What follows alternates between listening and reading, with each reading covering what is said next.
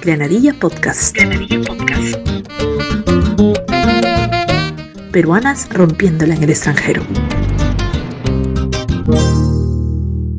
¿Qué es lo primero que se te viene a la cabeza cuando te digo Perú? Familia. Polonia. Mi casa. Recursos humanos. Desarrollo. CV. Una manera de presentarte. Migración. Nuevas oportunidades.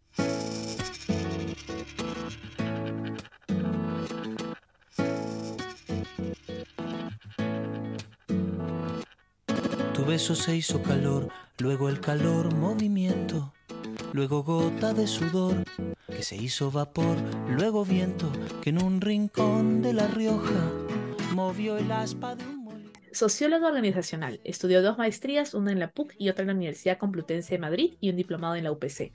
Ama los idiomas, está estudiando su quinto idioma y ama trabajar con y para personas. Ha trabajado desde proyectos de desarrollo social, estudios de impacto ambiental y social, proyección social de comunidades impactadas por la minería, hasta consultorías de liderazgo, team building, hasta llegar a la equidad de género. En marzo del 2020 se mudó a Cracovia y desde entonces trabaja en adquisición de talentos. Hoy hablamos con Carla. Luego recibe lo que da. Nada es más simple, no hay otra norma. Nada se pierde, todo se transforma. Todo se transforma. Hola Carla, bienvenida a Granadilla Podcast. ¿Cómo estás? Muy bien, Ana. Gracias por la invitación. Gracias a ti por estar, eh, por ser parte de este episodio de Granadilla Podcast. Y me gustaría comenzar un poquito hablando de tus estudios en Madrid, porque sé que te fuiste a España a hacer una maestría, ¿no es cierto? Que nos cuentes un poco cómo fue la vida en España comparada con Perú, porque a pesar de que hablamos el mismo idioma, pues hay temas culturales, hasta de la jerga, ¿no? Porque hablamos el mismo idioma, pero hay jergas que, nos, que son diferentes y uno dice, oye, ¿qué cosa dijo? ¿No? ¿Y qué debemos tener en cuenta de pronto antes de mudarnos a Madrid? A ver, yo me fui a Madrid a estudiar una maestría en investigación participativa para el desarrollo local. Si la memoria no me falla, fue en 2006. Eh, fue una maestría intensiva de un año eh, en la Universidad Complutense de Madrid. La vida en España es bastante parecida a Latinoamérica. Yo diría que bastante parecida a Perú, obviamente que con más seguridad ciudadana. Eh, pero, pero no es, por ejemplo, como la vida en, el, en la parte nórdica de, de, Europa, que es muchísimo más segura, ¿no? Uh -huh. eh, parecida a Latinoamérica, con lo bueno y lo malo, digamos, más segura, más ordenada. Eh, apliqué, creo que seis meses antes, entre seis y ocho meses antes, porque el semestre inicia de una manera distinta, inician en fines de septiembre, primeros de octubre. Eh, apliqué a dos universidades, por si acaso. uno nunca sabe, uno nunca sabe. Exacto, dije, de repente me, no me aceptan en alguna, entonces apliqué a la Complutense y apliqué a la Autónoma.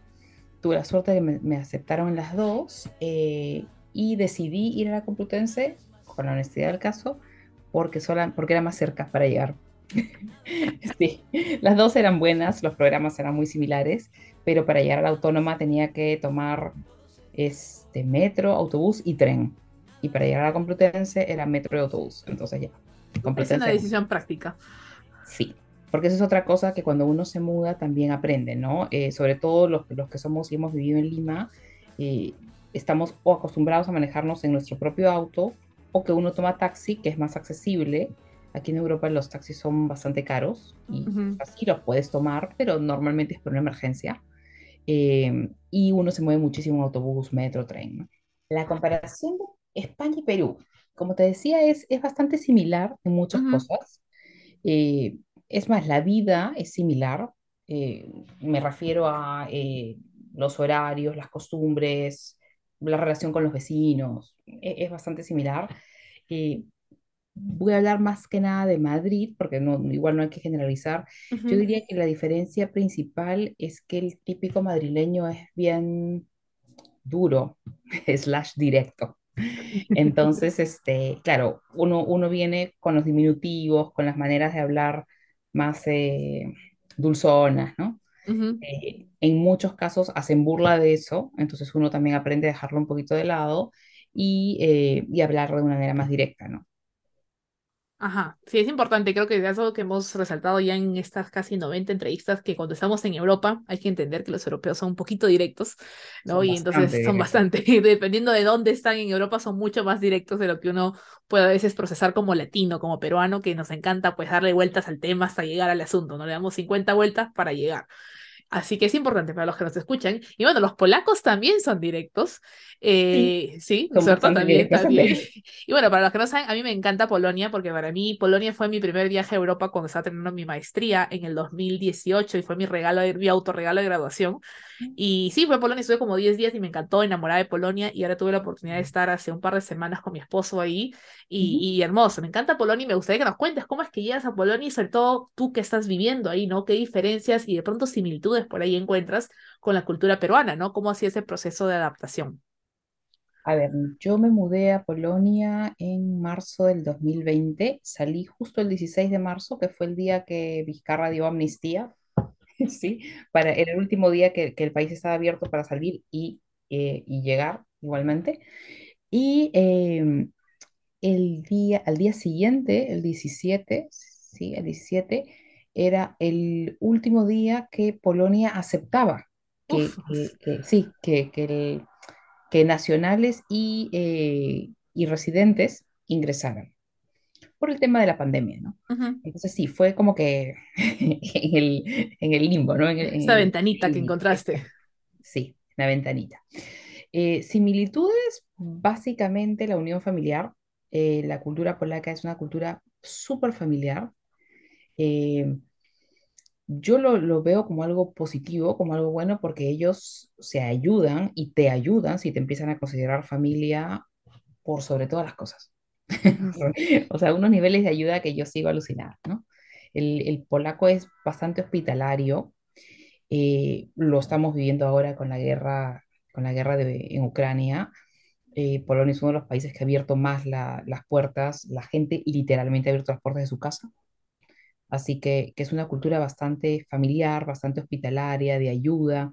Puede ser porque han vivido cosas duras durante la Segunda Guerra eh, Mundial, que de pronto por eso tienen, digamos, un, un ADN histórico de, de sensibilizarse, de, de, de ser humano, ¿no? En ese sentido. Diferencias, como tú ya lo marcaste, eh, básicamente es una cultura bastante rígida, eh, exigente. Eh, yo no la sufro, yo no sufro tanto esa parte porque soy extranjera, ¿no? Si yo tuviera, por ejemplo, hijos, que no los tengo y no los voy a tener, este, pero si tuviera hijos y los, tal vez me pensaría dos veces si quisiera criarlos acá, porque son extremadamente exigentes, ¿no? Hay dos palabras que son en polaco que significan, que, que son nie wolno, que significan como que eso no se hace o no se puede. Ujú. Eh, y cuando tú sales a pasear al parque son las que más escuchas.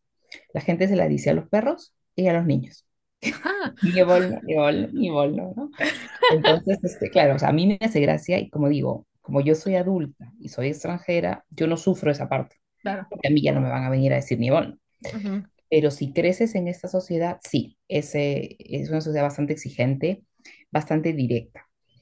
Eh, a mí la verdad que no se me hizo difícil la integración, eh, si bien el idioma es difícil y lo estoy estudiando, eh, pero como te digo, la gente es bastante hospitalaria y, e incluso sin hablar el idioma, ellos hacen por entenderte, ¿no? Entonces, eh, igual ya sea para migrar a España o para migrar a Polonia o, incluso a cualquier parte, diría yo, eh, sí me parece importante tener como que ciertos pasos previos, ¿no? O sea, hay un tema, por ejemplo, de planificación Ujú, de que, de que uno debe de preguntarse primero a qué país quiero ir, eh, por qué.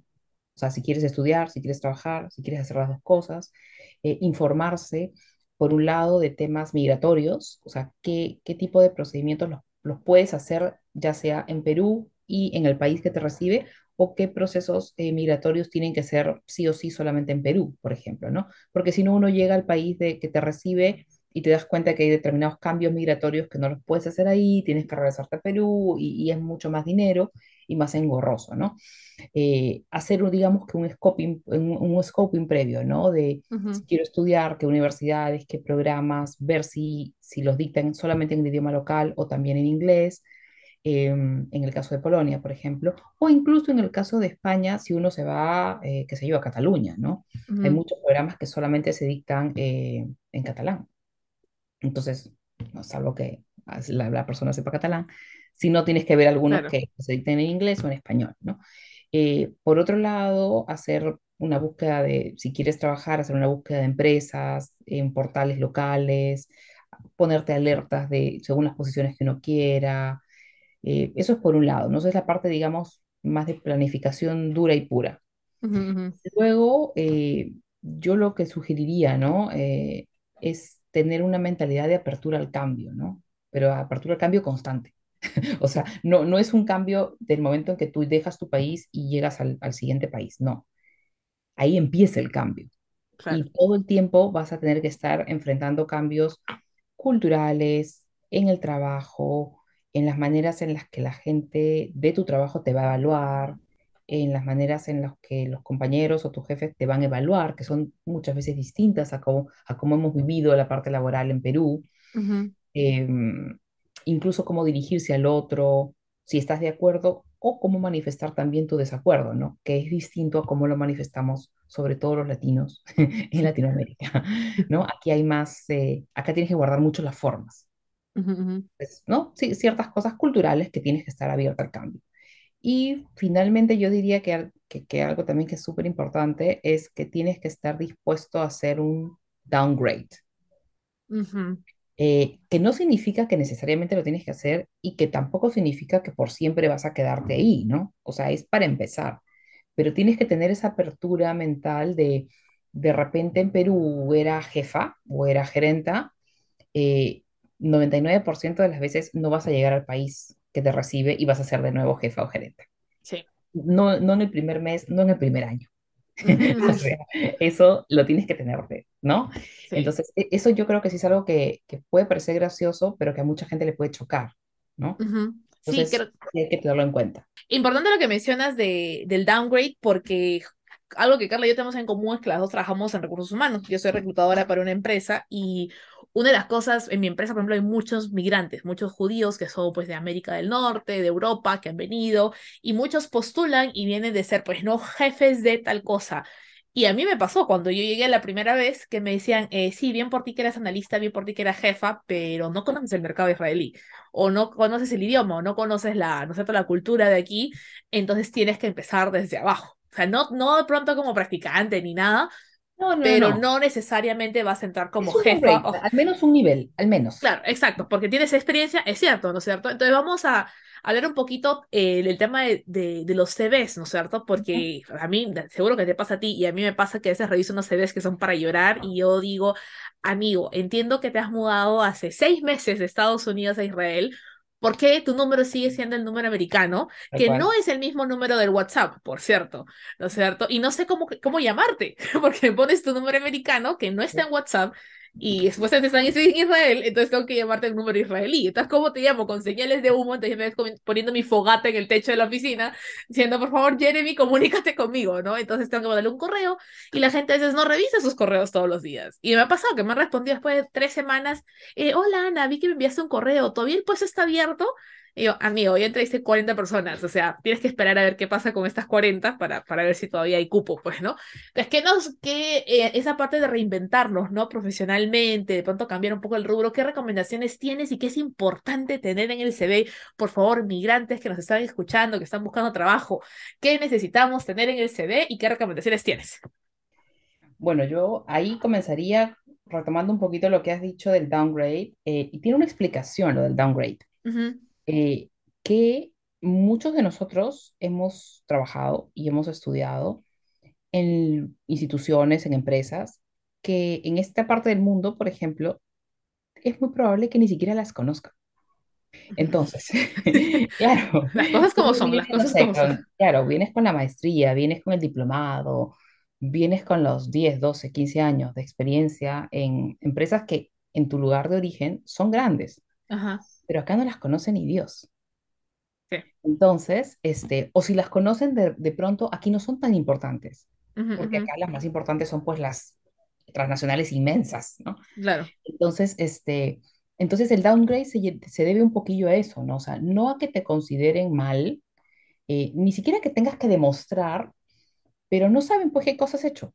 Y la realidad es que uno en un CV puede poner lo que fuere, ¿no? O sea, yo puedo poner que soy especialista en la NASA, eh, y si no hay cómo demostrarlo, habrá quien me crea, ¿no? Claro. Eso por un lado. Por otro lado, cuando hablamos de un CV, eh, yo cuando, cuando tú me preguntaste al inicio, la- lo primero, la primera palabra que se me viene cuando, cuando me dices CV, y yo te dije que es una manera de presentarse, es porque para mí el CV es eso. Ujú, Es más, eh, cuando yo estaba tratando de, eh, de encontrar trabajo al inicio, eh, sí, al inicio de- de- de la migración a Polonia, eh, me di cuenta que uno puede tener varios CVs y no es uno solo. Y claro, tú me dirás, ¿por qué varios CVs? Entonces vas a mentir en alguno. No, no tienes que mentir en ninguno, pero haces énfasis en diferentes cosas. Exacto. Entonces, uno tiene que ponerse a pensar, y esto sí es súper importante, no importa cómo, de qué color hagas tu CV. Si lo quieres hacer con letra más grande, más chiquita, no interesa. No interesa tanto la forma, pero uno tiene que ponerse a pensar que la persona que está leyendo el CV lee probablemente 40, 50, con suerte, CVs al día. Entonces, y, y- y- y claro, y es una persona, no es un robot, con lo cual está cansada, se aburre, tiene sus preferencias, tiene sus propios sesgos que no nos gustan, pero todos tenemos sesgos. Entonces, uno, como diríamos, se la tiene que poner fácil, ¿no? Claro. O sea, por ejemplo, si yo lo que quiero es, si yo estoy postulando una posición de marketing y, y es un marketing, la posición es de marketing B2B, entonces si yo quiero que noten que tengo experiencia en eso, tengo que resaltarlo.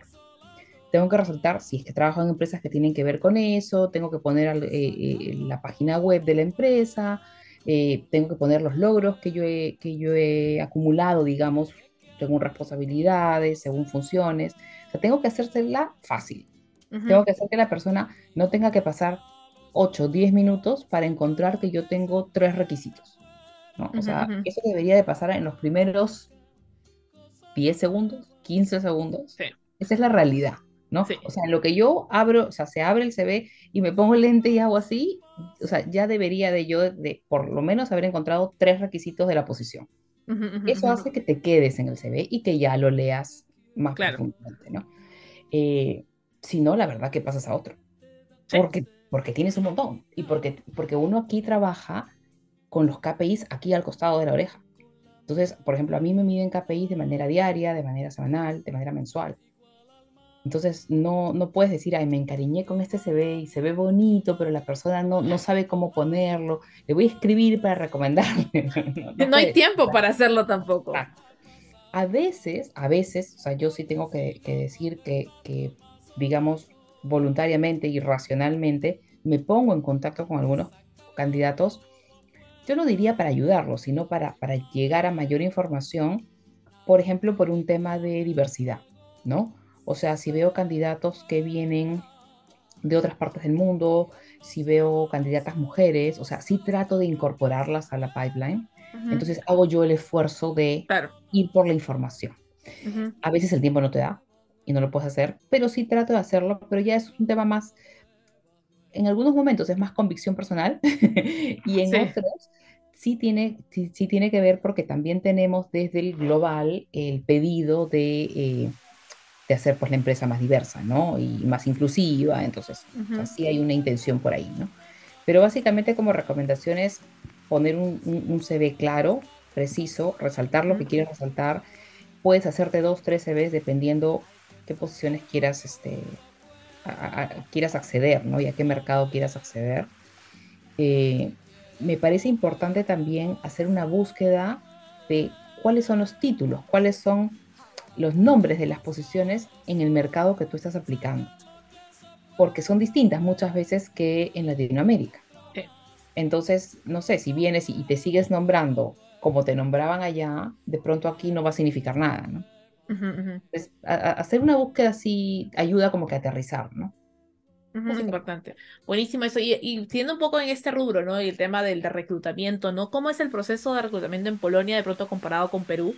¿No? Y, y qué, qué motivos tienes para descartar un candidato, ¿no? Por ejemplo, yo. a mí me ha pasado que porque aplican a través de una plataforma, ¿no? Y la vez pasada postula una persona que nos había comentado en Facebook que quería postular, le pusimos el link y dijimos, amigo, manda tu CV por acá porque para revisarlo, ¿no? Y mandó su recibo de luz en adjunto como, como CV. Y yo, hmm, es porque no sé, supongo que se equivocó o qué sé yo, pero no puso ningún otro dato, no puso su teléfono, su correo, porque hay un formulario que llenar, ¿no? Y pones tus expresamente adjuntas, pues no tu CV, lo que quieras poner, y me adjuntó su recibo de agua. Y yo, ¿qué, ¿qué hago con esto? ¿No? Entonces, obviamente no podía seguir adelante con el proceso de reclutamiento no tenía tampoco como decirle, amigo, no vamos a continuar, ¿no? Porque no, no hay, ¿no? Pero hay motivos por los que eso no descarta, ¿no? Pronto porque tenemos ahorita una posición abierta para un jefe de reclutamiento que pide como dos años de experiencia, ciertos requisitos que ya son, pues, es jefatura. Y postulan un montón de chivolos que recién han salido de la universidad, que no tienen experiencia, pero siendo jefes ni de sí mismos. Y yo, este, ay, ¿cómo te digo que no? No, te tengo que escribir y decirle, mira, gracias por el automático que se manda, pero no, no cumple ni con uno de los tres requisitos, o sea, ni, ni, ni nada, ni con la carrera, ni nada. Entonces, ¿qué, ¿cuáles son los motivos para descartar a un candidato y qué diferencias hay de pronto entre el proceso de reclutamiento en Perú versus Polonia? Eh, a ver, básicamente los motivos para rechazar a un candidato, eh, primero que nada, tienen que estar sustentados, porque en cualquier momento te pueden preguntar por qué, o sea, igualmente los candidatos postulan mediante una plataforma, pero en cualquier momento te pueden preguntar por qué descartaste a ese candidato y tú deberías de estar en la posición de decir por esto, por esto y por esto. ¿Por qué? Porque si no, se puede tomar como discriminación. Entonces, eso eh, por ejemplo, al interior de Europa, tanto la discriminación como la ley de protección de datos es súper fuerte. Entonces, por ejemplo, ¿no? lo que comentas de enviar CVs, o sea, nosotros tratamos de evitar al máximo que nos envíen los CVs. Mm, que nos envíen los CVs al, correo, ¿no? Eh, muchas veces incluso yo, o sea, yo no les pido los CVs por, por LinkedIn y muchos candidatos me lo comparten, ¿no?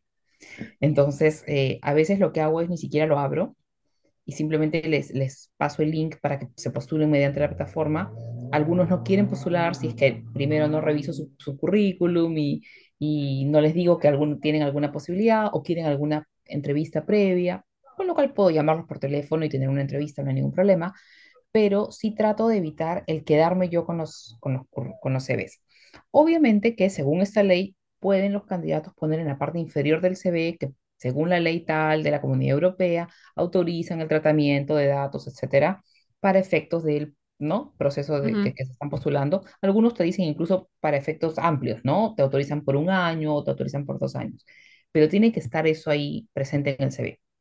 Entonces, eso al comienzo a mí sí me costó porque, porque claro, hay que mentalizarse que no lo puedes abrir o que no, que no hay que compartir entre nosotros, entre, el equipo de trabajo, los, los CVs por, claro por email, para eso tenemos una plataforma, está el sistema, cualquiera puede acceder desde ahí, ¿no? Entonces, cualquiera que trabaje, ¿no? Entonces, e, ese, esos esas cosas sí uno tiene que ser súper cuidadoso. Ahora, por el tema de eh, rechazo, básicamente se rechaza porque no cumple con los requisitos técnicos, porque no cumple con el nivel de idioma que se solicita, y luego, bueno, sí está un tema de experiencia, ¿no? Porque además de los requisitos técnicos, las posiciones normalmente, eh, no sé, se solicitan con cinco años de experiencia en tal tipo de mercado o con especialización en servicios a la banca, por ejemplo, servicios financieros o servicios, este, yo trabajo con IT. Entonces, además de, la, de, los technical skills, digamos, están los otros que, que le llaman preferred, ¿no? Pero que, que, que el, en la realidad no son tan preferred porque los managers sí los quieren, ¿no? Claro. Entonces por eso los ponen. Entonces básicamente es eso, pero, pero uno sí tiene que como que hacer el checklist de qué cosa tenía el, el CV y qué cosa no tenía. Ahora, hay CVs, como dices tú, que no, pues, o sea, tú vas para la derecha y el CV para la izquierda, entonces, si no tiene absolutamente nada, ni siquiera, o sea, ni siquiera es una evaluación técnica, ¿no? Simplemente lo descartas pero tiene que estar claro el por qué lo descartas, ¿no? Porque, como te decía, sí tenemos un seguimiento bien cercano desde el global y desde el regional. El regional es IMIA, que es de Europa, África y Medio Oriente. Medio Oriente, sí. Eh, sí, eh, que nos hacen un seguimiento bien cercano de la experiencia del candidato.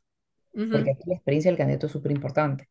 Entonces, sin importar que el candidato sea aceptado o no, deberías tú de poder preguntarle en cualquier momento del proceso cómo está y el candidato debería de eh, responderte que está bien, que se siente bien tratado, con respeto, así no haya sido seleccionado, ¿no?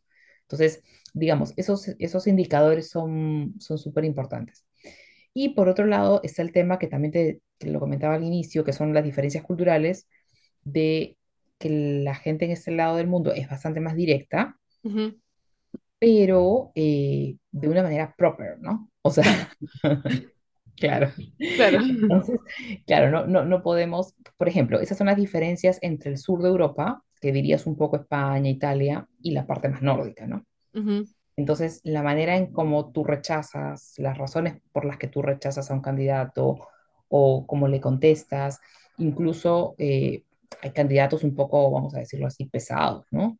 Este, que tú le, claro, tú les explicas cómo es el proceso y les dices, bueno, o sea, voy a compartir tu currículum con el, con el manager, cuando tenga noticias te, te las voy a dejar saber.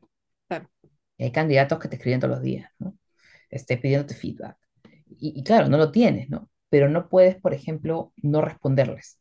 O sea, tienes que responder, sí. O sea, hay, hay todo, por eso digo, hay todo, digamos, un camino de lo que es la experiencia del candidato, que es importante porque, claro, a la larga todo eso construye marca, ¿no? Es el employment brand. So, sí. Interesante. Interesante lo que mencionan, porque es importante, pues, ¿no? la, la diferencia de cómo en Perú de pronto al candidato no se le da tanto el peso que se le da en Europa, ¿no? El, hay gente que lleva meses esperando que le den una respuesta y ni, ni un hola le dan, ni un hola le dan, y es importante, pues, entender el proceso de más o menos cómo es Europa, ¿no? Para aquellos que están pensando en migrar. Por ejemplo, yo, una cosa que me parece que, que no creo que sea solamente, digamos, en, este rubro, yo creo que es más cultural eh, a nivel de Europa, es la puntualidad, ¿no? Sí. Eh, yo recuerdo en Perú haber tenido reuniones y que, claro, la convocatoria era 11 de la mañana. Eh, la gente comenzaba a llegar 11 y 3, 11 y 4, 11 y 5, 11 y 10. Eh, y a esa hora, con los que ya iban llegando, se hacía lo que aquí se le llama el chit chat, ¿no? Ajá. Era la conversación del clima, hace frío, el tráfico, ¿no?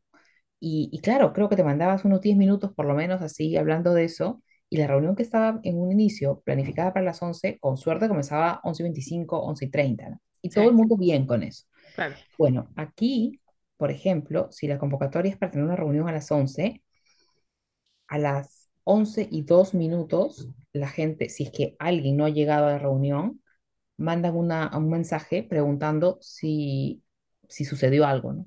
Si se canceló, si la persona tuvo un accidente, o sea, 11 y 2. Si tú llegas a una reunión que fue convocada a las 11, si llegas a las 11 y un minuto, tienes que pedir disculpas por el retraso. Como debería ser en realidad en todo lado. Eh, y claro, nadie te va a decir nada, ¿no? O sea, no, no es que porque llegues uno o dos minutos tarde la gente te va a tratar mal, ¿no? Pero tú pides disculpas este, y te dicen, ya, no pasa nada, pero ellos ya comenzaron la reunión, o sea, tú llegas y ya la reunión tiene un minuto. no, ya llegaste tarde en realidad. Exacto, exacto. Sí, sí. Y, y, de la misma manera es el trato al candidato, ¿no? Eh, la reunión, por ejemplo, se le cita para una entrevista y todo es puntual. Sí.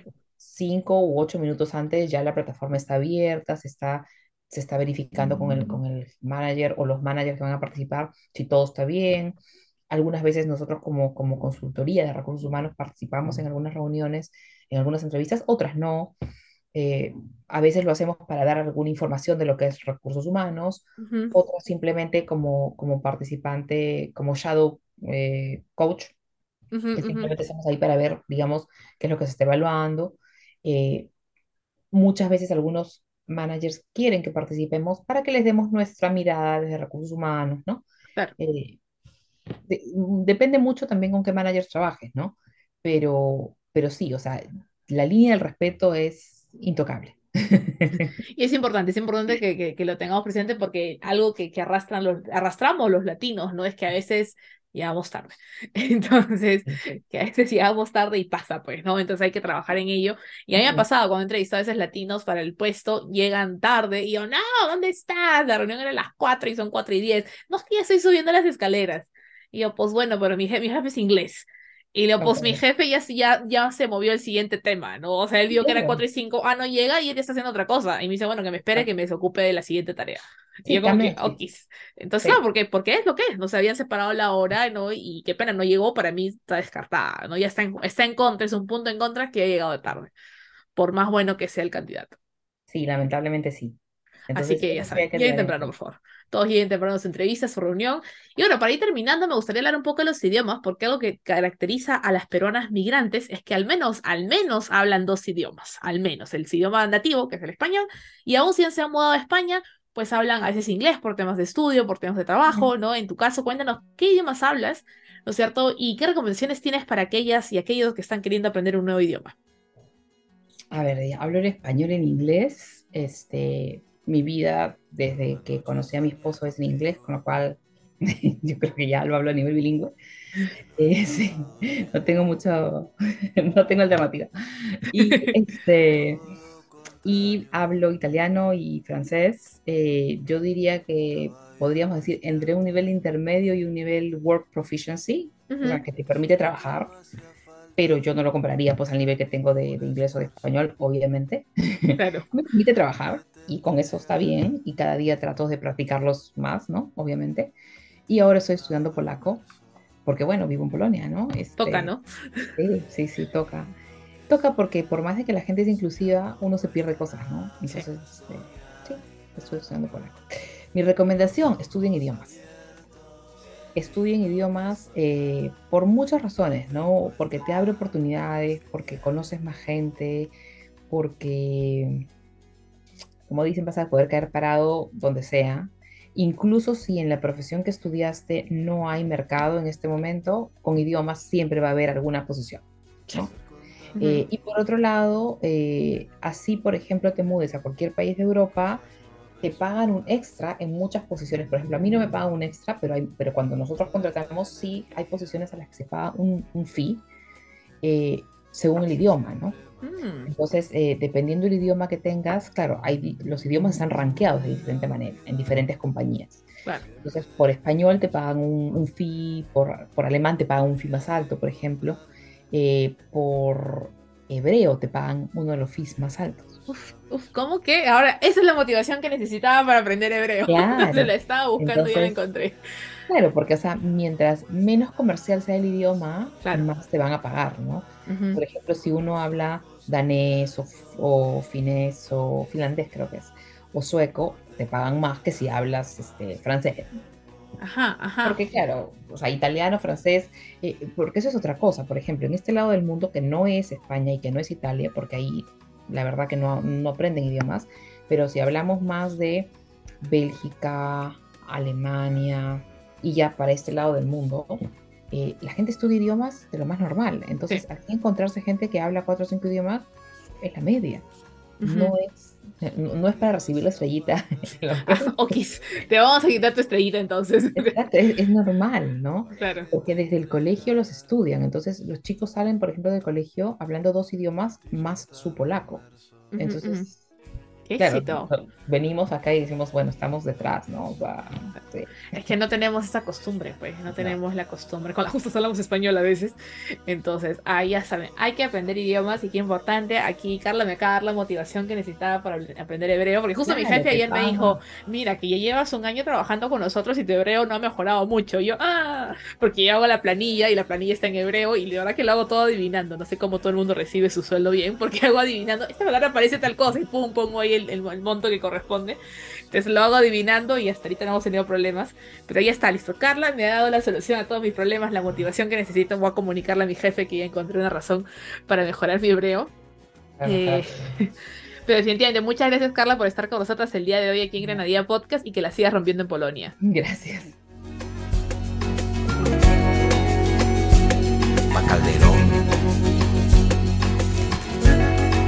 Anoche soñé contigo.